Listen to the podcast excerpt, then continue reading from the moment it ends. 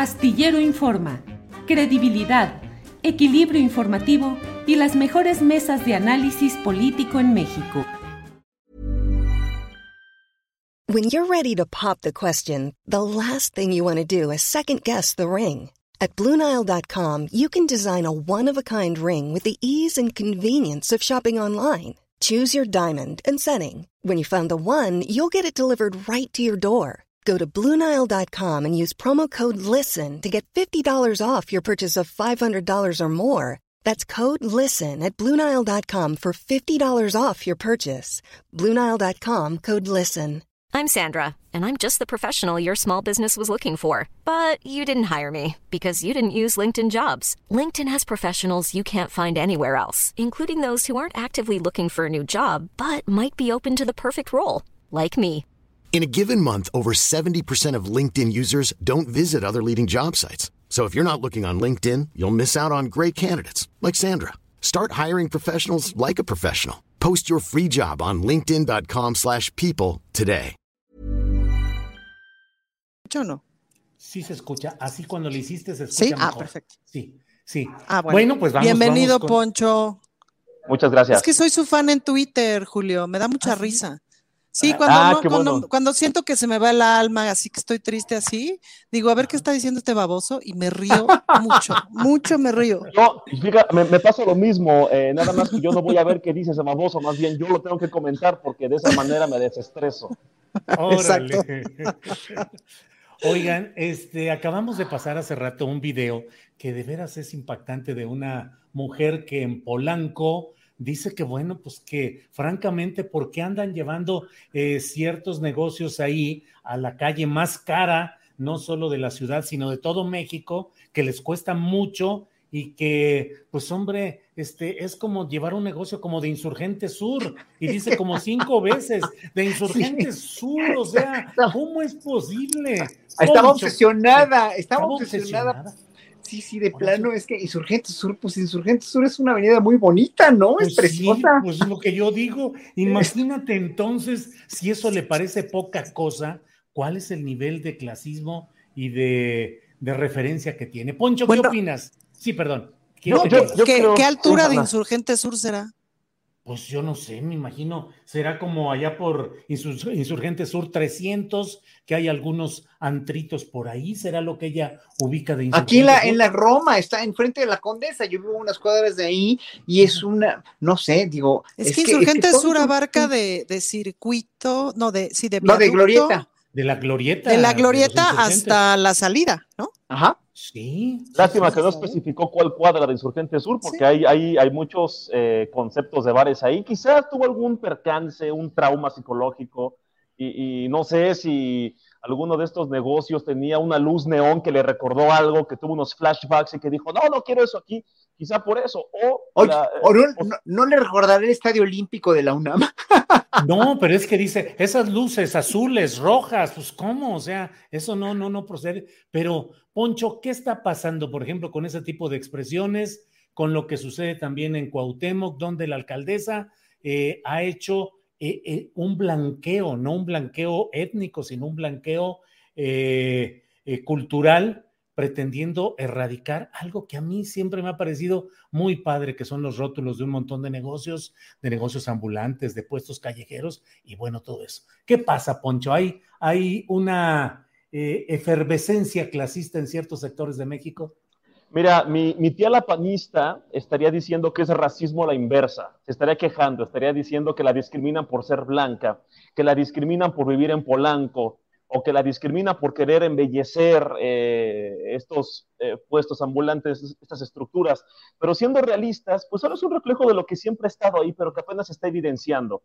Antes estaban empoderados y podían decirle a la alcaldía, oye, quítame ese negocio de ahí, güey, porque no, va, Claro. no va conmigo, güey. Y ahora no, y entonces se sienten eh, oprimidos, se sienten discriminados porque, a ver, güey, o sea, estoy en Polanco y cómo, voy, cómo va a haber un negocio con luces súper de mal gusto afuera de mi casa, güey. Pues no, no pasa nada. Ahora, esto me hace pensar algo. ¿Qué tan privilegiada tiene que estar tu vida o qué tan fuertes tienen que ser tus problemas eh, o conflictos sociales para pensar que algo así de superficial ensucia eh, eh, la armonía social, la convivencia cívica? ¿Unas luces? ¿Es en serio? Es como cuando le preguntaron a una señora hace años en estas llamadas marchas FIFIs, oiga señora, ¿usted qué le exigiría Andrés Manuel? ¿Qué, ha visto que, que, que, haya en el país, que haya arruinado el gobierno de Andrés Manuel? Y se queda, ah, ah bueno, antes las macetas de reforma estaban más bonitas y ahora vean las que pusieron, miren las que quitaron. Y dices, ¿es en serio que en un país con hambre, violencia, narcotráfico, falta de educación, discriminación sistemática, te indignas porque quitaron las macetas de reforma? Ahí está el nivel de discusión y por eso cuando, cuando los cuestionamos de que, oye, pues es que a ti nunca, pues nunca te vimos muy involucrado en, en protestas y en quejas sociales, pues eh, lo sienten como un ataque. Y es que es la verdad, nunca se involucraron. Claro. Horacio Franco, ¿qué opinas de estos dos temas? El insurgente sur que está afeando Polanco y lo de la Cuauhtémoc con esta blanqueada que en lugar de esa, eh, pues toda la creatividad gráfica que mucha gente ha puesto, ahora queda blanco y el emblema de la delegación o la alcaldía Cuauhtémoc. ¿Qué opinas, Horacio? Lo primero es el paroxismo de la, de la polarización de clases sociales que hay en una ciudad, ya no en un país, ya no en un planeta, ¿no? Ya no en un, en, un macrocosmos, sino en un microcosmos como es la Ciudad de México. O sea, y lo he visto con muchos miembros de comunidades este, de comunidades religiosas o de minorías que son también muy sectarios entre ellos, ¿no? O sea, eh, eh, eh, desde hace muchos años se sabe muy bien que incluso entre la comunidad judía, ¿no? No hay una, cuando, cuando alguien de Siria se casa con alguien de los sefaradim o de los ashkenazim, también se pega un escándalo porque te tienes que casar con alguien de tu misma tribu. Tiene, hay un sentido de pertenencia muy fuerte en la comunidad judía que no, este, que, que, no excluye eso, esa polarización de que no, no, no, es que no es lo mismo ser sefaradí, o sea, judío español, que judío sirio, que judío de Alepo, o judío de, de, de, Damasco, ¿no? Entonces, este, sí, como que hay muchas cosas que no, no se han resuelto en esa cuestión clasista y de pertenencia, ¿no? Entonces, esta señora, o sea, el oír hablar a esta señora a mí se me hace realmente muy, muy evidente que en esta ciudad que vivimos todos en ella, o sea, aunque respiremos la misma, la, misma polvareda que hay últimamente con tanta contaminación y con tanto calor, etcétera, pues ahora sí que no es lo mismo Polanco que Insurgente Sur, ¿no? O sea, es que no se me pasa ni por la cabeza. O sea, tú dices, bueno, este, sí, o sea, hay, hay, hay una diferencia social muy grande en, en, en, los barrios más, más profundos de Iztapalapa que tampoco hay que denostarlo ni denigrarlo, sino al, al contrario, hay que estar muy orgullosos de que exista una Iztapalapa que es cuna de la mexicanidad y que exista también un, un, este, no sé, incluso un Ecatepec que está en el Estado de México, pero que todos convivimos en la misma ciudad, pero es tan raro escuchar a esta mujer hablar de esta manera, así como, como, en verdad, como si fuera otro mundo, viven en un microcosmos muy, pero de veras muy pusilánime, muy chiquito, ¿no? Y, y, y, no tienen elementos de juicio como, como, como, como, como, este, como para juzgar, como para decir algo más congruente que eso, ¿no? Pagamos mucho por ideal. Bueno, pues sí se paga un predial más alto en Polanco o en las lomas que en Iztapalapa, pero pues es porque tiene la gente más dinero, ¿no? Y bueno, o sea, obviamente ahí es ni, ni, ni, ni, cómo ayudar a esta pobre mujer. Lo, lo, que sí hay que ayudar, en verdad, eh, eh, como ciudadanos de la delegación donde yo vivo, que es Cuauhtémoc, es en verdad a nunca más cometer un error tan garrafal de votar por una mujer como Sandra Cuevas, ¿no? Es en verdad cada vez más patético lo que está haciendo. Está, debería de haber una, en verdad debe haber una protesta masiva en contra de esto, porque el quitarle esa identidad tan gloriosa, tan, tan humana, tan genuina, tan auténtica de la Ciudad de México, como son todos estos rótulos, y, volverla de un, de un, de un blanquiazul total y absolutamente aséptico y total y absolutamente sin identidad, e, es verdaderamente maquiavélico, o sea, es, es, enfermizo, o sea, ahí ella muestra en verdad su enfermedad o la enfermedad que tiene eh, eh, clasista y racista, eh, como para, para, para, para, hacer esto, en vez de en un momento dado ayudar a que se reglamente la, la cuestión de todos los, los, este, los, los ambulantes, para que puedan vender en mejores condiciones, en mejores circunstancias, sin acosarlos, porque tienen el mismo derecho de vender que cualquier otro empresario, porque también ellos son empresarios y tienen necesidad de vender en la calle. No, hace esto como, como de veras, como, como, como si fuera, no sé, como, como, en verdad como de la Alemania nazi, ¿eh? o sea, tener que pintar todos a fuerza, ¿no? Tener que unificar pues es que lo mismo han hecho los panistas en todos lados, ¿no? O sea, esta cuestión de el decoro y la decencia y la, este, mm, lo, lo, lo impoluto, ¿no? La, la, la cuestión del el ordenamiento, el orden, ante todo, cuando por dentro estás hecho una porquería y una basura, porque hay tanta corrupción, ¿no? Sí. Horacio, gracias. Eh, Ana Francis Moore, eh, leí un tuit de Arturo Rodríguez, nuestro compañero periodista y colaborador también de este programa, dijo, una de las visiones que más me han maravillado del DF, hoy Ciudad de México, es su street art, el graffiti y la rotulación comercial multicolor tan exquisitamente kids. La razón, en las ciudades donde he vivido, más conservadoras, es criminalizado. Hoy Sandra Cuevas aniquiló algo de eso. ¿Qué opinas, Ana Francis? Sí, totalmente. Esto de, la, de lo que está haciendo Sandra Cuevas, eh, a mí me lo chismeó Tamara de Anda hace ya un par de meses y hemos estado busque y busque en la ley cómo se puede proteger eso, pues, ¿no? ¿Cómo podemos pasar algún tipo de reforma para que se pueda proteger? Y la semana que entra empezamos, el martes ya empezamos a meter ahí como algunos instrumentos. Em, pero es terrible. Eh, hay, una especie como de propuesta de la UNA, de Unión de Alcaldes, que creo que no todo el mundo se está trepando, de esto, como una unificación de marketing, como si fuera, tú reconoces una alcaldía de la UNA como reconoces un Starbucks. Y es, este, ¿cómo se llama? Es una visión de mundo. Es decir, en ese sentido son absolutamente congruentes con su visión de mundo. Em, en la Magdalena Contreras, en un deportivo, había un mural de una boxeadora que es la única boxeadora, la dinamita, es la única boxeadora mexicana que tiene título mundial y no sé qué, ¿no? Que salió de ahí, entrenó ahí, no sé qué, y alguien había pintado un mural y ¡zas!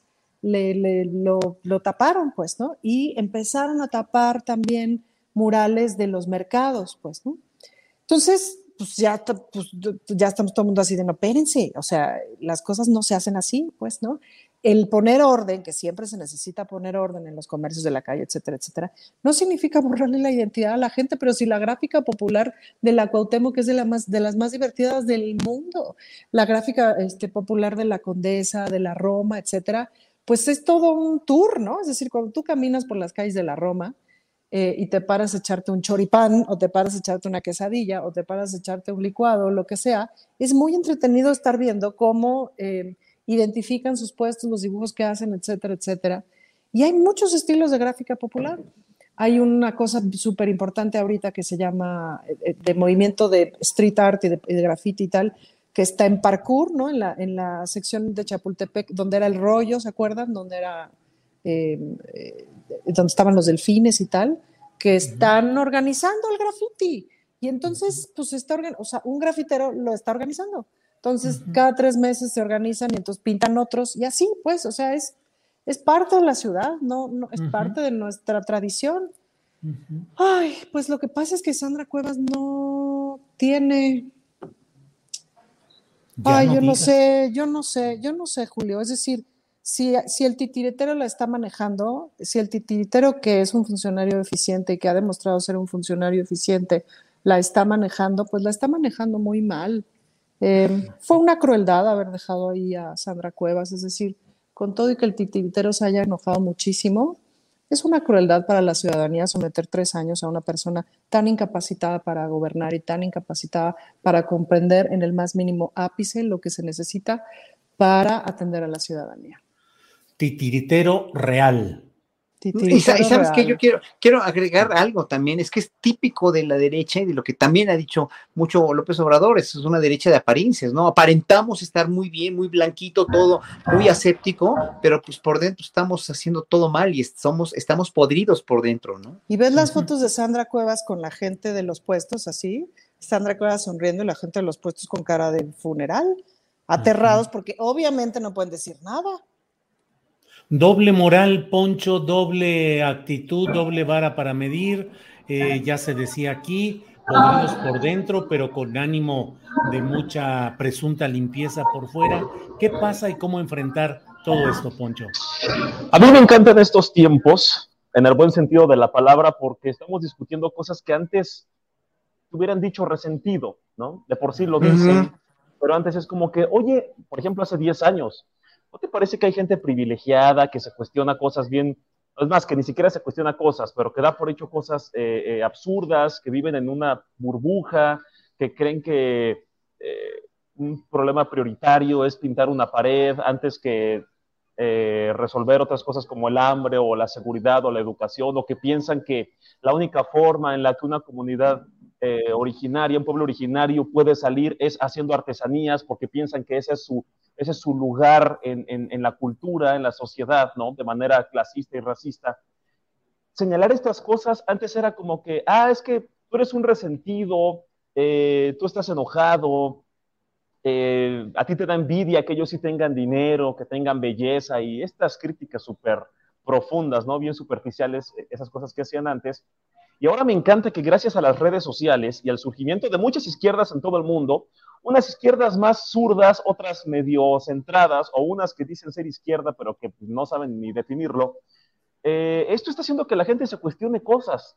Hace cuatro años nadie hablaba, o muy pocas personas hablaban de colonialismo, eurocentrismo, eh, el racismo, la eh, discriminación sistematizada. Estos términos que decíamos, ah, eso es de los intelectuales, ¿no? Eso nada más es de gente que, que estudia muchas cosas pues ahora ya son parte de los memes, ya es parte de la, de la conversación normal, estás tomando, estás con, con los amigos y alguien empieza a hablar del machismo, y alguien empieza a hablar del clasismo, y es de lo más normal, y qué bueno. Y precisamente estas conversaciones incomodan mucho a las personas que siempre estuvieron en el privilegio eh, y que aparte nunca cuestionaron su privilegio. Es el problema. Ahora les dices, oye, eh, pues no, está bien que quieras ocultar este tipo de cosas, ¿no? o, la gente que, mm, eh, que sufre de hambre no se va a conformar con una despensa, no esperes que te aplaudan, ¿no? Yo sí creo, eh, a mí me preocupa que eh, Sandra Cuevas haya hecho esto, justo como decía Horacio, ¿no? En la foto de que, miren, le, hicimos un favor a, don Juanito porque le pintamos el puesto de jugos y tiene cara de, pues no, a ver, están, obviamente a él no le gusta lo que le hicieron, y aparte lo están obligando o, le están prohibiendo que se queje. Es evidente que están en contra de, que él está ahí en contra de su voluntad y la gente no dice nada. Aquí me refiero con la gente.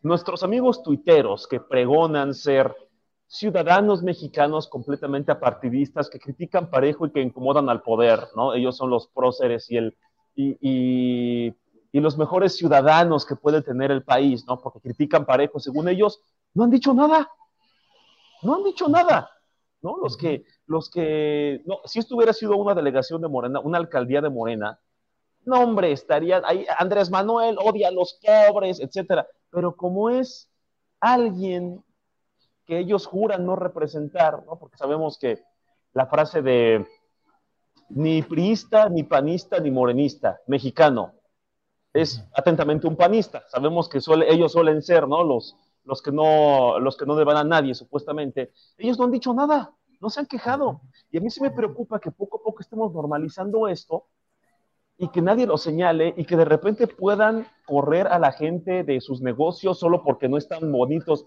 Es que, güey, o sea, su negocio no está nice, güey, ¿no? Entonces, pues mejor que se lo lleven, mejor que lo reubiquen, o que le pongan mesitas y que lo pongan afuera en la banqueta y que le pongan palmeritas, ¿no, güey? Porque está como muy naco así, güey que, ese tipo de críticas absurdas las veamos como normales, que la gente piense que el comercio formal es únicamente cuando es un negocio bonito, ¿no? que, piensen que eso, es, que eso sí está bien y lo demás no, que te ensucia y que te afecta la plusvalía, pues mejor puedan pensar por qué esa persona tiene que recurrir a poner su negocio ahí en esas condiciones.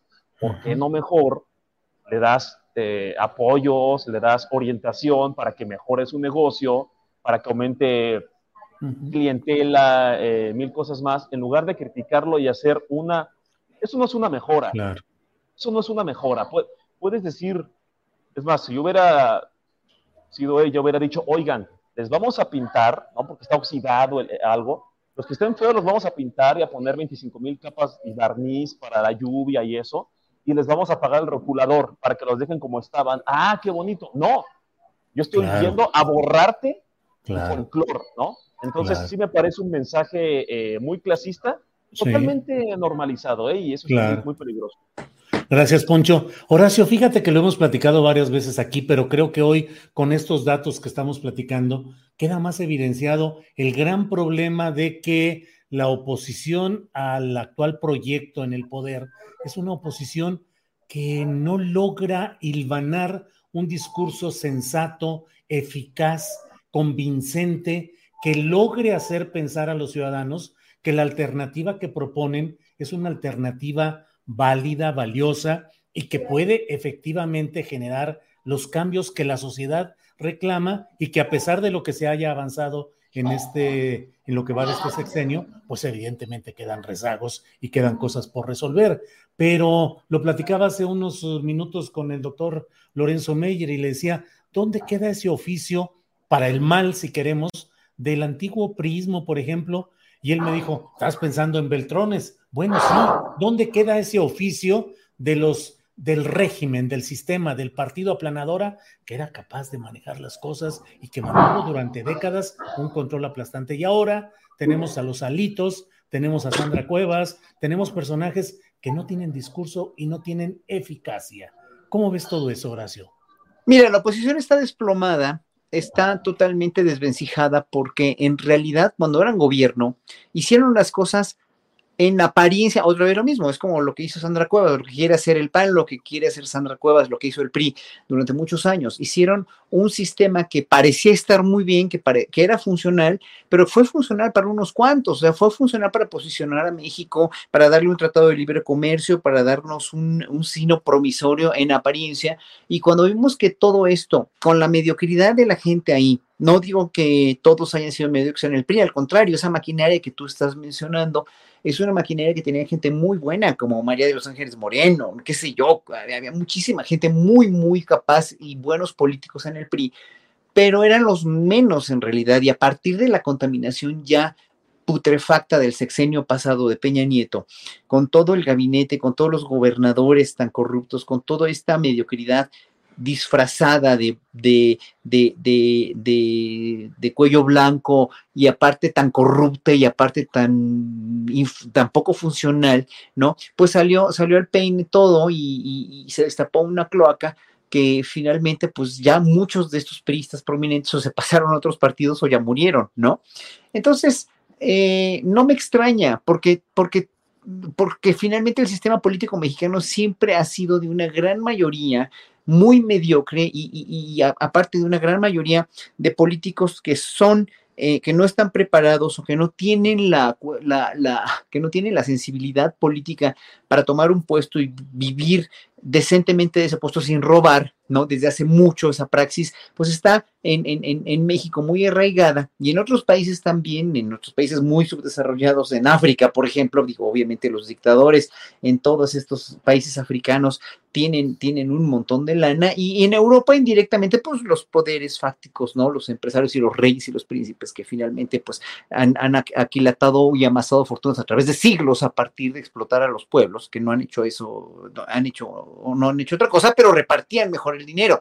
Aquí ni lo repartieron, ni hicieron, hicieron una obra pública que fue totalmente no acabada, como lo vemos con los hospitales, etcétera, etcétera. Pero entonces, eh, hoy se está viendo que esta oposición pues no tiene argumentos porque nunca los tuvo, porque esos argumentos que tuvo fueron funcionales a partir de unas cuantas cabezas como Carlos Salinas de Gortari y muchos de su gabinete que hicieron una labor entre comillas buena, pero solo para ellos, y se corrompieron tanto que llevaron al neoliberalismo al finalmente al precipicio que llevó, que, que llegó México, y pues finalmente no pasa nada. Hoy por hoy, estamos gobernados por una persona que sí tiene por lo menos una idea de cómo sacar a México o está empezando un proceso muy largo, como lo dijo bien Lorenzo Meyer hace rato, un proceso muy largo de decantación, de depuración, de reconocimiento y de acción, pero que va a tomar muchos años, o sea, no va, no va a ser tan fácil porque no, va, no es fácil para nadie. Si quisieran hacerlo muy fácil, pues hacemos una revolución armada y a ver quién, a ver, eh, y a ver qué pasa, ¿verdad? Y eso no es fácil porque va, es, es fácil de, the de, de, facto nada más, pero realmente va a tomar, costaría mucha sangre, nada más. Entonces yo creo que el PRI, el PAN y la oposición están enfrascados en una mediocridad y en, y en unos alitos y en unos Marquitos Cortés y en, las escenitas de estas senadoras, este, como Lili Tello, es que finalmente pues no conducen a nada porque no tienen nada detrás de ellos, o sea, no hay ningún plan de acción o ninguna contrapropuesta o ninguna medida inteligente para contrarrestar algo que no tienen por qué contrarrestarlo porque ellos mismos saben que no había otra salida. Ellos mismos saben que Andrés Manuel López Obrador lo único que está haciendo es tratar de enderezar con este giro de timón de 180 grados un país que estaba total y absolutamente sí, como ellos dicen que lo tiene él, estaba desvencijado y estaba sin posibilidades de avanzar. Gracias, Horacio. Ana Francis, hace rato que hablaste de un titiritero, yo no sé por qué, pero mi imaginación se fue rápidamente al Senado y yo no sé por qué recordé también las recientes no sé declaraciones. por qué, así te voy a cantar, Julio, no sé por qué. eh, no sé por qué. Bueno, no sé por qué pensé también en las recientes declaraciones de Ricardo Monreal, que ha dicho que haya cuidado en la pues en la pasión política que se está poniendo en este proceso adelantado dentro de Morena y que él dice que hay que evitar que se pase de la violencia verbal a la violencia física. Y dijo, no doy ideas, pero se puede llegar a los huevazos, a los jitomatazos. ¿Qué opinas de eso? Bueno, otra vez estamos hablando del gran titiritero, ¿no? Ahora, el gran titiritero tiene, tiene sus, tiene sus um, ¿cómo podría decirlo? Confunde. Es decir, últimamente me he encontrado a mucha gente que me ha dicho, eh, fue un gran alcalde de la Cuauhtémoc, fue un gran funcionario en muchos sentidos, era un funcionario muy eficiente, este, es alguien muy eficiente. Y luego me estoy echando estas entrevistas, este documental de los periodistas que se llama La lucha por el poder, que es, eh, no me acuerdo cómo se llama, pero... por México. Esa, la batalla por México, gracias. Entonces, y es decir, claramente estamos hablando de un tipo muy inteligente, con una visión también de izquierda, etcétera, etcétera. Pero con estos detallitos de, ¿cómo decirlo? Ah, como de política vieja, o sea, ¿ves cómo se llevaban recio hace unos 30, 40 años, no? este, hace unos 20 años, ¿cómo se llevaban recio? Bueno, ¿cómo se llevaron recio en el sexenio de Salinas? Bueno, se llevaban tan recio que ya Ana Francis se quedó ahí pausada. aquí estoy, aquí estoy, sí estoy. Ah, adelante, sí. Perdón, es que estoy aquí en el Congreso y la señal no es tan buena. Pero digo, se llevaban recio, este, y entonces, de pronto supongo que hubo que hacer un montón de cochinadas, como poner a una alcaldesa incapaz para una alcaldía muy compleja y muy complicada y que tiene muchos problemas, que tiene muchos problemas de tráfico de criaturas, que tiene muchos problemas de tráfico de mujeres, etcétera. No puedes poner a alguien incapaz ahí porque es cruel, es inhumano y es asesino. Aunque pues suena como a venganza, ¿no? Casi que suena como Claro, pero haz cuenta que haz cuenta que yo me quiero vengar de ti, Horas. Entonces yo te puedo ir a romper todas tus flautas con o sin albur, ¿no? Y te puedo ir a incendiar tu casa.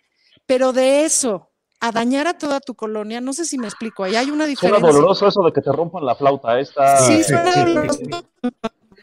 No iba yo a decir sin albur, pero ¿cómo lo voy a decir sin albur? No se puede. Entonces, o sea, son como cosas distintas y eso habla de naturalezas distintas. Entonces, sí estamos hablando de un líder muy capaz, que jala, que etcétera, que etcétera, que es un tipo muy inteligente, pero que al mismo tiempo hace estas cosas que son crueles e inhumanas, Julio. Entonces, pues sí, en, hablando de este titiritero, pues claramente está volviendo a decir y a poner en voz alta, este, ahí les voy y no se pongan recios conmigo porque traigo bala, pues, ¿no?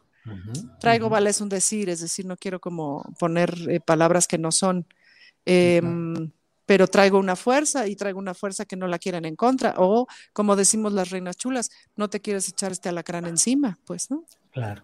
Gracias, Ana Francis. Poncho, otra de las... De lo que dijo o ha estado sosteniendo Ricardo Monreal es algo que dice, eh, como que a final de cuentas, todas las corrientes de Morena, incluyendo la de él, van a tener que trabajar para mantener el poder en 2024. Y dice perder 5% o 6%, no lo dice así, pero suponiendo que él se fuera de candidato por otro partido y tuviera ese porcentaje de votos, a lo mejor es la porción que falta para consolidar ese triunfo. ¿Qué tanto, Poncho, ves que está produciéndose una tensión muy fuerte entre partidarios de diferentes precandidatos de Morena al 2024? Mira, Morena tiene que recordar siempre, siempre, que el efecto AMLO se les va a acabar en dos años. El efecto Andrés Manuel es, puedes poner de candidato en Morena a una inerte barra de carbón y va a ganar, porque la gente no va a votar por esa barra ni por Morena, va a votar por el proyecto de AMLO. Y cuando no esté AMLO, la gente va a empezar quizá a votar más por el candidato. Eh, candidatos que tuvieron muchos años en los que se confiaron del efecto Andrés Manuel. Y ya lo saben desde ahorita. Yo creo que si algo está haciendo bien la oposición es en insistir en alianzas. Alianzas medio surreales, muy, esta cosa, este Frankenstein, ¿no? Que es la alianza eh, antinatura, ¿no? No, tiene sentido. Pero por lo menos están intentando unirse de manera tóxica, pero ahí están. Eh, Morena tiene que entender que esta gran ventaja histórica que en pocas veces en, el mundo se ha visto de un partido que en 10 años quite eh, a los partidos eh, que han estado toda la vida y de repente sea el más invencible de todos, este efecto se les va a terminar. Entonces, tienen que entender que necesitan construir una base política con resultados que no dependan de un hombre. Este hombre se llama AMLO. Eh, yo creo que hay mm, muchas aspiraciones políticas que, no, que en este momento no deberían estar siendo eh, peleadas. Yo creo que si tienes a un Ebrard y a una Sheinbaum que suenan tan fuerte, I'm Sandra, and I'm just the professional your small business was looking for. But you didn't hire me because you didn't use LinkedIn jobs. LinkedIn has professionals you can't find anywhere else, including those who aren't actively looking for a new job but might be open to the perfect role, like me. In a given month, over 70% of LinkedIn users don't visit other leading job sites. So if you're not looking on LinkedIn, you'll miss out on great candidates like Sandra. Start hiring professionals like a professional. Post your free job on linkedin.com/people today. Hey, it's Ryan Reynolds and I'm here with Keith, co-star of my upcoming film If, only in theaters May 17th. Do you want to tell people the big news? All right, I'll do it. Sign up now and you'll get unlimited for $15 a month in six months of Paramount Plus Essential Plan on us. Mintmobile.com slash switch. Upfront payment of $45 equivalent to $15 per month. Unlimited over 40 gigabytes per month. Face lower speeds. Videos at 480p. Active Mint customers by 531.24 get six months of Paramount Plus Essential Plan. Auto renews after six months. Offer ends May 31st, 2024. Separate Paramount Plus registration required. Terms and conditions apply if rated PG. Y, si, estás viendo que la oposición está intentando pegarles a los dos, porque evidentemente ellos no tienen, eh, no tienen a quién apoyar, ¿no? Eh, yo creo que lo más inteligente sería, ¿sabes qué? No hay que dividir el voto dentro de Morena, no hay que, no hay que hacernos el siguiente PRD con, con grupitos, ¿no? Con aldeas. Vamos a apoyar o a Sheinbaum o Ebrard, que hasta ahorita son los más fuertes, no perdamos el tiempo, no nos distraigamos. Y ya después, durante el sexenio del próximo presidente o presidenta, pues ya ven, ¿no? quién se queda con cada grupito, etcétera. Pero estar peleándose ahorita, cuando el presidente lo que necesita es que le echen la mano porque de por sí le están lloviendo amparos, le están lloviendo campañas y mil cosas más. Lo último que necesita es que se estén peleando los niños dentro de la escuela, del jardín de niños, que no los dejó ahí para que se hicieran amigos, y resulta que, él está más distraído, ¿no? Eh, diciéndoles, compórtense, jalándole las orejas, compórtense, no ven que estoy gobernando, mejor apuren lo que necesito en lugar de que estén con sus, eh, picándose los ojos. Eh, yo creo que no es momento, se están adelantando mucho, yo siempre he pensado que esta es una, esta candidatura es un pleito de dos, Marcelo, Claudia Sheinbaum, y la gente de izquierda o los morenistas van a tener que optar por uno de los dos fuertes. Evidentemente, el visto bueno del presidente es el que va a decidir quién va, pero esto de estar eh, forzando las cosas dos años antes de las elecciones es politiquería, es una porquería, y ojalá me equivoque, pero si la oposición es lo suficientemente incisiva y tiene buen ojo, cosa que no creo, eh, pueden aprovechar estos pleitos internos en Morena para ver si meten a alguien o rescatan a alguien de ahí y puedan no dejársela tan fácil a Morena en el 2024. Pero sí, es, muy temprano para estar hablando de esto. Me parece que es pura hambre de poder. Eh, se están colgando del efecto Andrés Manuel y hay que ver cuánto tiempo les dura esto porque son máximo 24 meses de, este efecto y después a mí me daría miedo que Morena, siendo un, algo más que un partido, porque mucha gente fuera del partido lo ve como una plataforma de un cambio real político, social, económico, sea el peor de los partidos, dividido, eh, buscando el poder a como dé lugar. Eh, sería muy triste, sería muy, muy eh, desmotivante que sin AMLO, Morena en un sexenio destruye una oportunidad histórica. Gracias, Poncho. Horacio, si no me equivoco, y Poncho nos dirá ahorita, pues está haciendo una crítica a todo este proceso de interno, de adelantado, de exposición pública y de jaloneo entre grupos rumbo a la candidatura presidencial de 2024. Espero no equivocarme. ¿Lo coincides, Horacio? Y coincides a partir de algo desde mi punto de vista, bueno, y ahí están los registros, pues quien lo impulsó fue el propio presidente López Obrador, que dijo, soy el destapador de las corcholatas y dijo, adelante, ábrase el juego. ¿Qué opinas, Horacio? Pero y mira que no se ha mencionado tampoco alguien que tiene muchos seguidores y yo quien yo respeto mucho y es Gerardo, Gerardo Fernández Noroña también, que no está dentro de Morena, ¿no? Es una gente muy valiosa y es una gente que también ha confesado ya públicamente que sí busca la presidencia. Entonces, hay un abanico de mucha gente me llama la atención eh, la mención de, Gerardo porque dentro de Morena como que hay una idea de excluir a Fernández Noroña y Fernández Noroña está trabajando, trabajando, yendo, moviéndose y todo. ¿Tú crees que eh, Fernández Noroña debería estar también dentro de, las corcholatas destapables?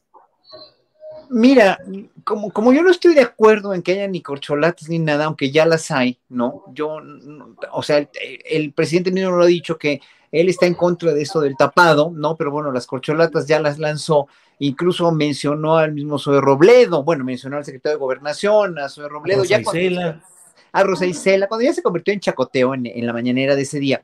Obviamente eh, lo hizo también con un, eso fue un plan con mañana del presidente, porque de político tiene todo y, y, es muy inteligente y sabe cuándo decir cada cosa. Entonces, Ahí lo que yo pienso es que sí, estoy de acuerdo con Poncho de que hay dos, dos, eh, dos punteros acá, ¿no? Además que las encuestas están, eh, lo dicen todo, ¿no? Eh, digo, no entiendo cómo también hay de las mismas encuestas de reforma que, que ponen al joven Colosio, que pues sí, obviamente está empezando en la política como un puntero, pues eso es en las encuestas de los teléfonos que ellos escogieron en Monterrey seguramente, pero yo creo que ahí no hay vuelta de hoja, el problema no son los candidatos, candidatos o quienes sean, incluso Noroña puede irse a Morena o puede estar comulgando con Morena o quien sea, o Rosa Isela o el secretario de Gobernación o Zoe o quien sea, quien quieran, pero la cuestión es Morena como partido, o sea, ¿qué va a ofrecer Morena como partido y qué plataforma va a ofrecer para el siguiente sexenio? Porque no nos vamos a quedar, obviamente no nos vamos a quedar con, con, López Obrador como presidente, pero sí con su proyecto, o sea, quien vaya, como, como bien dijo Poncho, o sea, aunque, aunque pongan a cual, un pedazo de carbono o a un perrito faldero como candidato, pues va a ganar Morena, porque ya tiene el proyecto de López Obrador a cuestas, ya, ya lleva arrancado algo que está dando muy buenos resultados y muy buenos frutos y que poco a poco estamos viendo, incluso hay cada vez más gente, por eso aumenta su popularidad, que eh, sí están pasando cosas en México que no hubieran pasado si nos hubiera seguido gobernando el mismo sistema, pero aquí que, los, todos los que tienen todo que ganar o todo que perder, y hago mucho hincapié en esto, es Morena, o sea, como partido político, ¿no? Yo que no creo en los partidos políticos, pues obviamente tendría que justificar que Morena es un partido que nació, sí, muy bien nacido con los, eh, con los ideales de López Obrador, pero que después tuvo que echar mano de muchas cosas o mucha gente y muchos preceptos y muchas cosas que no eran afines, ¿no? Desde, pues si ustedes quieren, Jacob Polesio, quien sea, ¿no? No, no, no me importa quién, no, no, no, no vale la pena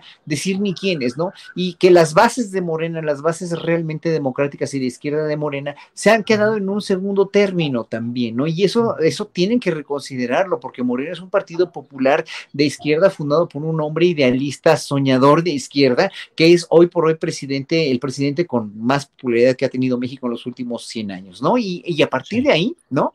Yo creo que eh, tenemos que, Morena mismo como partido tiene que funda, refundarse y tiene que ver eh, hacia dónde va en serio, porque si hay intereses ahí mezquinos o intereses personales o intereses egocéntricos de alguien, ya se fregó la cosa, porque finalmente, bueno, si va a, va a salir Claudia Sheinbaum, va a salir Marcelo Ebrard, podrá salir Noroña, podrá salir cualquiera de los candidatos o de los precandidatos como candidato y van a ganar, pero pues ahora sí que el partido se va a ir desmoronando y ya no vamos a ser Morena, sino desmorona, ¿no? Entonces sí va a ser, es medio, es, medio complicado eso para Morena, si no se ponen las pilas, en verdad sí llevan un, conllevan un riesgo muy grande de una decisión muy irreparable.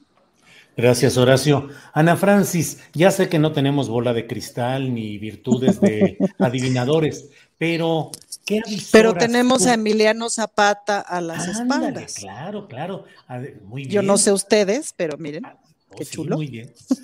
Ana Francis, ¿qué avisoras cuando Andrés Manuel López Obrador ya esté en su finca chiapaneca, alejado de, del mundano ruido, como luego se dice? ¿Qué crees que pase con la corriente política que él empujó y con Morena, que dice Horacio Franco que si se descuida va a acabar en desmorona? Mira, yo la verdad soy muy optimista y estoy francamente optimista porque por todos lados al interior de Morena, en las cositas que una va escuchando, estoy escuchando unidad, unidad, unidad y chin chin quien se raje, quien salga chin chin quien se raje, ¿no? Como antes que otra cosa la unidad, pues porque ahí está la gracia de continuidad del movimiento, si no sería un gran error. Entonces, en ese sentido me siento como, como con esperanza. Fíjate que yo he pensado, y ahora este, que he estado viendo tan, tan de cerca la mañanera y que veo al presidente tan de buen humor, eh, yo auguro que terminando su sexenio, espero que se tome por lo menos un mesecito de descanso, pero luego yo creo que se va a echar la gira del adiós, ¿no? el recorrido de otra vez de pueblo por pueblo, municipio por municipio, no, quién sabe, la verdad, quién sabe qué decisión vaya a tomar, pero sin duda que lo vamos a extrañar. Eh, desde allá de su finca. Pues, ¿Puede ser candidato a gobernador de Tabasco? No creo, ¿tú crees? Ya qué cansancio, ¿no? No sé. Digo, yo no lo, ve, no lo veo desconectado. ¿Me explico? O sea, no lo veo desconectado y yo creo que va a abrir su, ventanita de su cocina y mientras se hace su huevito revuelto, va a haber 17 periodistas afuera intentando que opine todos los días sobre lo que esté pasando. ¿Me explico? Em, vete tú a saber cómo vayan a ser así ahí las cosas. Veo muy difícil que se abstenga de opinar veo muy difícil que se abstenga de echar el telefonazo, pero no lo considero necesariamente equivocado. Por supuesto que le apuesto a la continuidad, imagínate si no, pues no. Y por supuesto que considero que la continuidad es buena idea, es decir, que quien siga, mira, yo lo he practicado mucho aquí el asunto, es decir, antes de entrar al, Congreso, fui a platicar seria y formalmente con quienes presidieron la Comisión de Cultura y con quien presidió la Comisión de Igualdad. Y a la que fue la presidenta de Comisión de Igualdad, cada tanto le llamo y le digo, ¿qué piensas de esto? ¿Cómo le hiciste en esto? ¿Dónde dejaste tal documento? ¿No? O sea, caramba, no me parece mal, sobre todo cuando piensas que el trabajo hecho estuvo bien y que vale la pena continuar, pues, ¿no? Claro, el presidente pues es un animalón, ¿no? Eh, eh, entonces, en ese sentido, veo difícil que no opine. A lo mejor lo hace de forma muy elegante y es a través de libros, ¿no? Que ya ves que es lo suyo, el explicar despacito. Eh, de libros, de conferencias, de, eh, eh, ¿cómo se llama? Ahí sí, por ejemplo, de viajar mucho a América Latina. Creo que sería muy útil el presidente para continuar aglutinando el sueño bolivariano y ahí sí creería yo que su presencia en América Latina como invitado especial de la inauguración de lo que quieras, pues sería muy, sería un gran paso, pues, ¿no? Sería un gran escenario, ¿no? Como una forma elegante de seguir estando presente me parece que necesitamos que siga estando presente con una sana distancia, no a la forma del maximato, ¿no? Eh, pero sí con una sana y respetuosa distancia, creo que sería amable que siguiera estando presente. Vaya, Ana Francis, pues muy interesante. Poncho Gutiérrez, ¿qué opinas de esto que nos plantea Ana Francis? Una continuidad, digamos, como guía, Ana Francis, como guía, como... Eh, pues como ese maestro al que le sigues hablando, o sea, cuando las reinachulas nos quedamos con el vicio, y permítanme poner esa, esa analogía tan burda, este, pues todavía cinco o siete años le seguimos hablando a Jesús de, oye, puedes venir a ver nuestro ensayo general, no encontramos el final, hasta que dejó de ocurrir. Pero fueron cinco o seis años, Julio, no fue poquito. O sea, sí la seguimos consultando un montón, pues, ¿no? Poncho, ¿qué opinas? ¿Continuidad de Andrés Manuel López Obrador, ya ciudadano, expresidente, opinando, así sea con libros o conferencias o con viajes, o el presidente debe terminar y debe abstenerse de una posterior participación? Yo creo, eh, yo creo que una persona con esta capacidad de convocatoria, que ha sido tan disruptivo, que ha hecho, eh, que tanta gente se ponga a pensar, a cuestionarse, yo creo que es sano, eh, no solo para México, sino para otros países, principalmente Latinoamérica, que el presidente, bueno, que ya para entonces expresidente, pues que siga eh, opinando, que siga dando sus puntos de vista, que siga haciendo estas, eh, yo me atreveré a decir hasta como estas prédicas, ¿no? Estos sermones que avienta, que pues a más de uno lo dejan reflexionando. pero también hay que pensar en él como persona. Eh, yo creo que una vez que termine su sexenio va a ser como Thanos y va a decir, por fin podré descansar y se va a, ir a, a ese rancho que no voy a decir cómo se llama porque luego los más este, izquierdistas no lo van a malinterpretar, pero a, su famoso rancho. Yo creo que se va a ir a, echar una maca, va a sacar unas tlayudas todos los días y a descansar y, ver el chisme, estar en, Facebook todo el día. Yo espero que esté viendo el de forma y que esté viendo este, mis chistes, eh, pero va a estar, va a estar eh, descansando. Ahora, yo creo que él se va a limitar a los libros, a escribir libros. Yo creo que ya no va a estar en la conversación pública como lo estuvo cuando era oposición eh, él ha dicho que no quiere que le hagan, que le pongan su nombre a las calles, no quiere monumentos, no quiere estatuas, no quiere eh, poesía, no quiere sacrificios humanos, no quiere eh, que lo canonicen.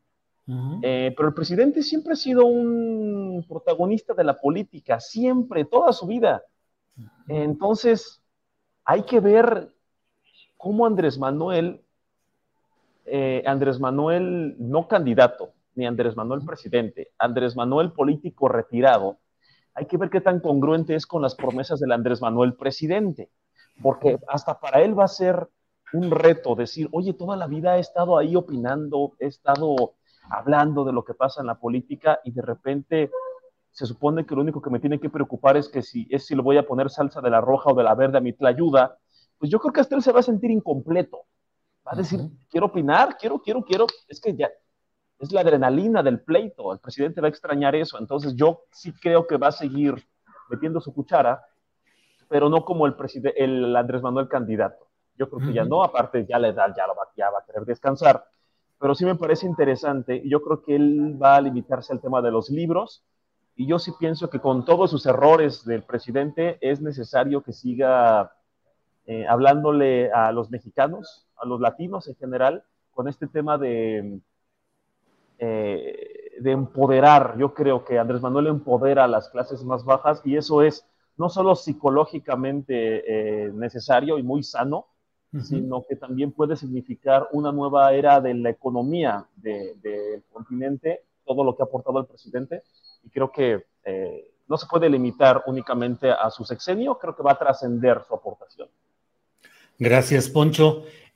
Horacio, ¿Qué opinas? Es un tema delicado y un tema trascendente, importante.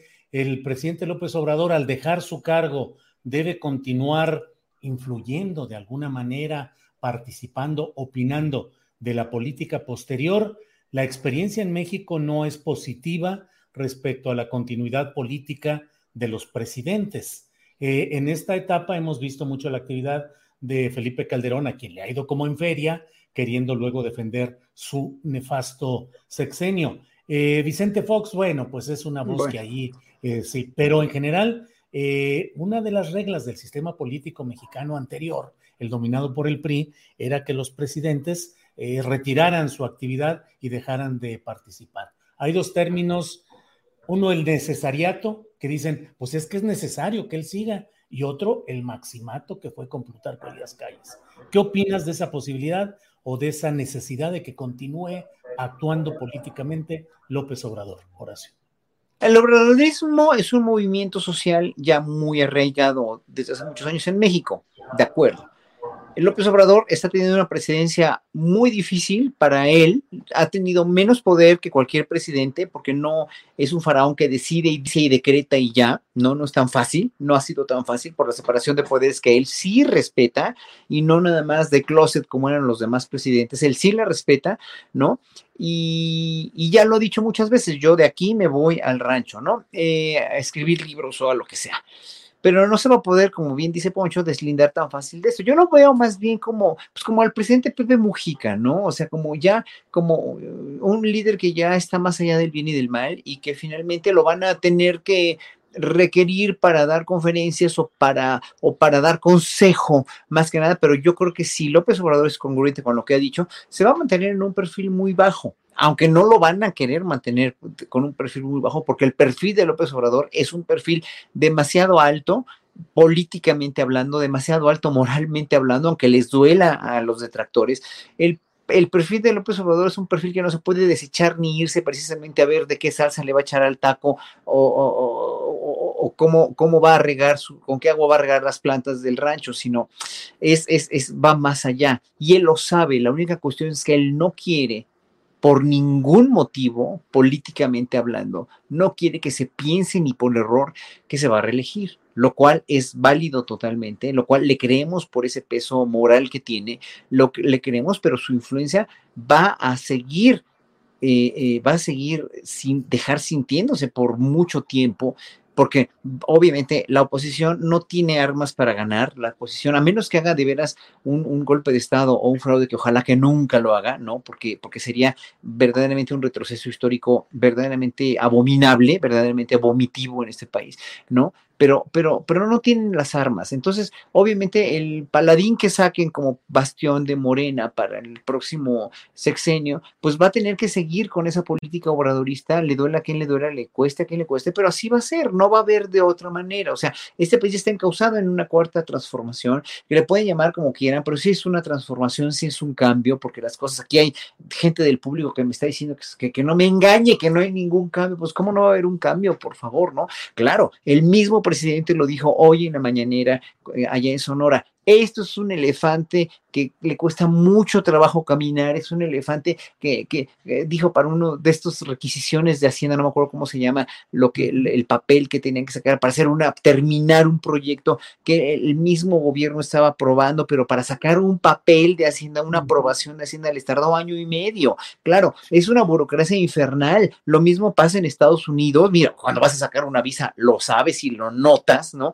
Si en Estados Unidos, en cualquier país del mundo pasan estas cosas, ¿no? Los elefantes reumáticos que se llaman burocracia, pues nunca los, vamos a acabar. Pero eh, para ya no desviarme de la cuestión del tema, yo creo que López Obrador se va a quedar ejerciendo una gran influencia, una gran influencia, pero de muy bajo, con él como, como protagonista con muy bajo perfil. Seguramente si queda Sheinbaum o Ebrard o quien quede o, Noroña le van a seguir pidiendo consejo y le van a, lo van a, lo van a estar aludiendo siempre porque lo que hizo él con este país a partir de todo su trabajo y todo su labor durante muchos años, pues no se puede echar a la borda. Es como echar a la borda el, segundo piso del periférico, el que hizo cuando era este regente de la ciudad, cuando todavía era jefe de gobierno, pues obviamente no lo vas a poder desechar. Y ahí está el testimonio, ahí va a estar la obra pública, ahí va a estar el legado de López Obrador por muchos años. Bueno, pues gracias, Horacio. Eh, Poncho. Conferencias, consejos y libros, Julio. Conferencias, consejos y libros. Bueno, pues estamos llegando al momento en el cual tenemos que darle las gracias a quienes nos ven en Canal 22 y seguimos nosotros en nuestro canal de YouTube. Gracias a quienes nos acompañan en el Canal 22. Hasta pronto. Adiós, amiguitos. Ay, Julio, cachirulo. cachirulo. Bueno, Ana Francis, bueno, ya. Cachijulio. Cachijulio. ahora sí. Eh, Ana Francis, postrecito, postrecito, por favor, ya para ir cerrando esta mesa. Bueno, postrecito es chisme, pero es secreto, no le vayan a decir a nadie. Ahorita están las comparecencias de los alcaldes aquí en el Congreso de la ciudad. ¿Sí se escucha? Sí. Un poco, sí se oye ahí el ruido. Bueno, están las comparecencias aquí y entonces ahorita sigue Sandra Cuevas. No sé si ya empezó, porque pues yo estoy aquí en programa en vez de estar en el chisme allá abajo. Este, pero hay de todo, hay cartulinas, hay todo. Ya vi que las estaban preparando, hubo manifestación aquí afuera, la manifestación no sé de quién venía. Este, en fin, acá se pone, se pone bien. Vino Antier Lía Limón, sí se armaron los catorrazos. En general han estado muy em, republicanas. La de Coyoacán hace rato me parece que estuvo muy bien. Ahí si quieren échenle ojo porque creo que se dijeron cosas importantes. Pero ahorita está la de Sandra Cuevas. Yo digo que préndanle al canal. Ahorita que termine Julio, le prenden al canal del Congreso porque está buena la telenovela. Ya, fin del postrecito. Gracias por ese reporte de nuestra corresponsal Ana Francis Moore desde el Congreso de la Ciudad de México. Gracias, Ana Francis. Poncho Gutiérrez, aquí acostumbramos decir un postrecito, que es la parte en la cual tú digas lo que quieras, de lo que sea, como sea. Poncho, postrecito, por favor. Ahí va el postrecito y espero que no le caiga mal a más de uno, principalmente a los opositores. Puede que les cause un poquito de indigestión este postre que les voy a decir. Eh, pero le voy a poner cafeína a ver si despiertan un poquito. Eh, estuve, estuve yo reflexionando y viendo en Twitter acerca del tema de qué va a pasar con AMLO una vez que termine el sexenio. Muchos decían, es que evitamos que se reelija, ya no va a poder reelegirse gracias a nosotros, a los que evitamos la dictadura. Me pareció muy romántico, porque eh, los mismos opositores eh, se inventaron que AMLO quería reelegirse, luego empezaron a mentir diciendo que AMLO quería reelegirse. Fue tanto su nivel patológico y mitómano que se creyeron que AMLO quería reelegirse y luego se inventaron que evitaron la reelección de AMLO para finalmente celebrar que evitaron que AMLO se reeligiera. Ellos mismos crearon sus problemas y celebraron una solución ficticia. Me parece hasta romántico. Eh, me parece poético, pero también me, parece que es una patología mental. Entonces, amigos opositores, ahí les va este postrecito, ahí va la cereza del pastel. Amigos opositores, no se engañen. Yo sé que están ávidos de triunfos. Yo sé que les urge celebrar algo porque están, están como el pasito de Anita, que es este reggaetón. Mucho movimiento, pero en el suelo, amigos. Si siguen en el suelo, eh, creo yo que lo que tienen que hacer es ser realistas y pensar en el México eh, de DC, después de los Chairos, ¿no? El México DC o el México DP, México DP después del PG. Piensen bien qué van a hacer con ese México eh, no, el hecho de que, eh, de que no tengan un candidato en la oposición presidenciable, para, ni siquiera tienen candidato en primer lugar, que no tengan un triunfo en el 2024, no significa que tienen que celebrar algo, ¿no? Que gane Morena, que, van, que gane Sheinbaum, Ebrard, Noroña, quien sea. Eh, no lo tienen que celebrar, amigos opositores, porque ellos van a salir a festejar algo, un triunfo ficticio. el primer paso es admitir que están mal y, trabajarlo. Y quizá el 30, pues puede que ganen, aunque sea unas despensas, pero no sé si, la presidencia. pero ese, ese, es mi postrecito. Ojalá que no les caiga indigestión. Gracias, Poncho. Horacio Franco, para cerrar, aunque veo esa cara de Ana Francis Moore, que algo está ahí. es que yo quería agregarle al, al, postrecito de Poncho, así un mensaje a la oposición. De veras, pónganse a leer tantito, de veras, de veras, se los digo con todo cariño. A los que tengo aquí cerquita, y a los demás, en serio, en serio se nota. De veras, pónganse a leer tantito. Ya. Horacio Franco, postrecito para cerrar esta mesa, por favor. Pues fíjate que lo de los médicos cubanos me, de, verdad me tenía muy, muy entretenido esta semana, ¿no? Realmente eh, oyendo mucho de lo que pasa en la cuestión de la salud en ese país, de, lo, de la carencia de médicos que hay, y de que finalmente los médicos que se reciben aquí y que se gradúan quieren trabajar en los centros urbanos porque no hay en México una infraestructura en el interior de México, en el corazón de México, en los lugares recónditos, no hay infraestructuras para que una persona tenga una vida normal, entre comillas, como tienen aquí o como tenemos aquí en las grandes ciudades, y más si eres rata de ciudad, pues sí lo pensarías dos veces el irte, ¿no? Y aparte de todo, pues no hay mano de obra, ¿no? Y, o sea, es que eso que inventan que, que, no es cierto, ¿no? Y que obviamente confío en que eso sí no es, no es verdad, que no hay, no hay este, que, que o sea, e, es, verdad que no hay médicos y que hay muchas plazas que no se pueden ocupar porque nadie las quiere, ¿no? Y obviamente el hecho de que saliera esta doctora Cecilia, o Ceci, como le dicen, ¿no? Eh, yo creo que fue como realmente sí, o sea, piensa mal y acertarás, fue una cuestión política por su padre, que fue gobernador, que no tiene nada que ver la hija con el padre en ese sentido, con su profesión, pero obviamente, pues ella desde su bienestar polanqueño, otra vez vamos a, vamos a Polanco, el lugar común de cómo empezamos, acabamos, ¿no? Eh, obviamente, si tienes un consultorio en Polanco o lo que sea, pues vas a hablar desde tu lamentable bienestar, ¿no? Vas a hablar de, dentro de tu, dentro de tu paradigma, de tus parámetros, y no va a haber otra manera de, de, este, de vivir la vida. Yo le diría a ella, pues vete por favor un año a vivir a la Sierra de Guerrero y a, ayudar a la gente, ¿no? Con, con, tu profesión. Y entonces, bueno, lo de los médicos cubanos es, es, es una cuestión también que también me, me, me otro, un, un, amigo diplomático me advirtió que eso hicieron varios países antes y el gobierno cubano, a, los médicos cubanos les pagaban muy poco y el los gobiernos de esos países le pagaban casi todo al gobierno cubano que se quedaba con ese dinero, lo cual obviamente pues habrá que ver, ¿no? Habrá que, que, hacer las cuentas muy bien con, con, con, el gobierno, ¿no? Yo confío en que el gobierno del observador va a pagarles justo la cantidad que vaya a los bolsillos de los médicos cubanos y que los médicos cubanos hagan lo que tengan que hacer y hagan bien su trabajo, que es lo que necesitamos mucho, porque sí, los médicos cubanos obviamente son muy capaces, tan capaces como los médicos que hay en México, pero pues todavía no tenemos la cantidad ni tampoco la gente que se quiera ir a esos lugares a vivir, ¿no? Y yo creo que ahí se tiene que ver muy bien y con mucha, mucha óptica lo que va a pasar con esto, con esto de la salud. Horacio, pues muchas gracias.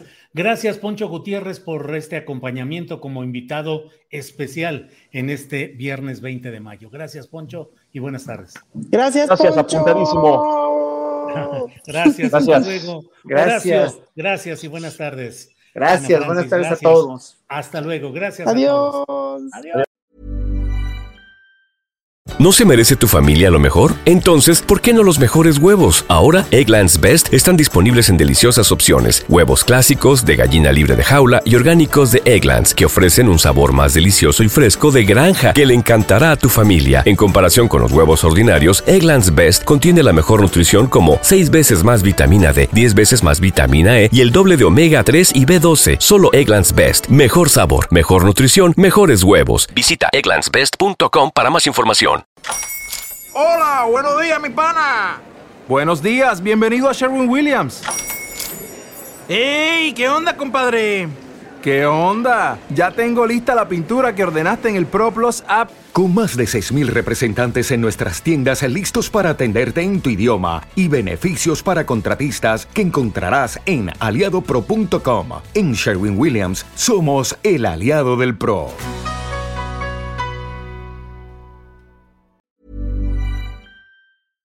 Para que te enteres del próximo noticiero, suscríbete y dale follow en Apple, Spotify, Amazon Music, Google o donde sea que escuches podcast. Te invitamos a visitar nuestra página julioastillero.com.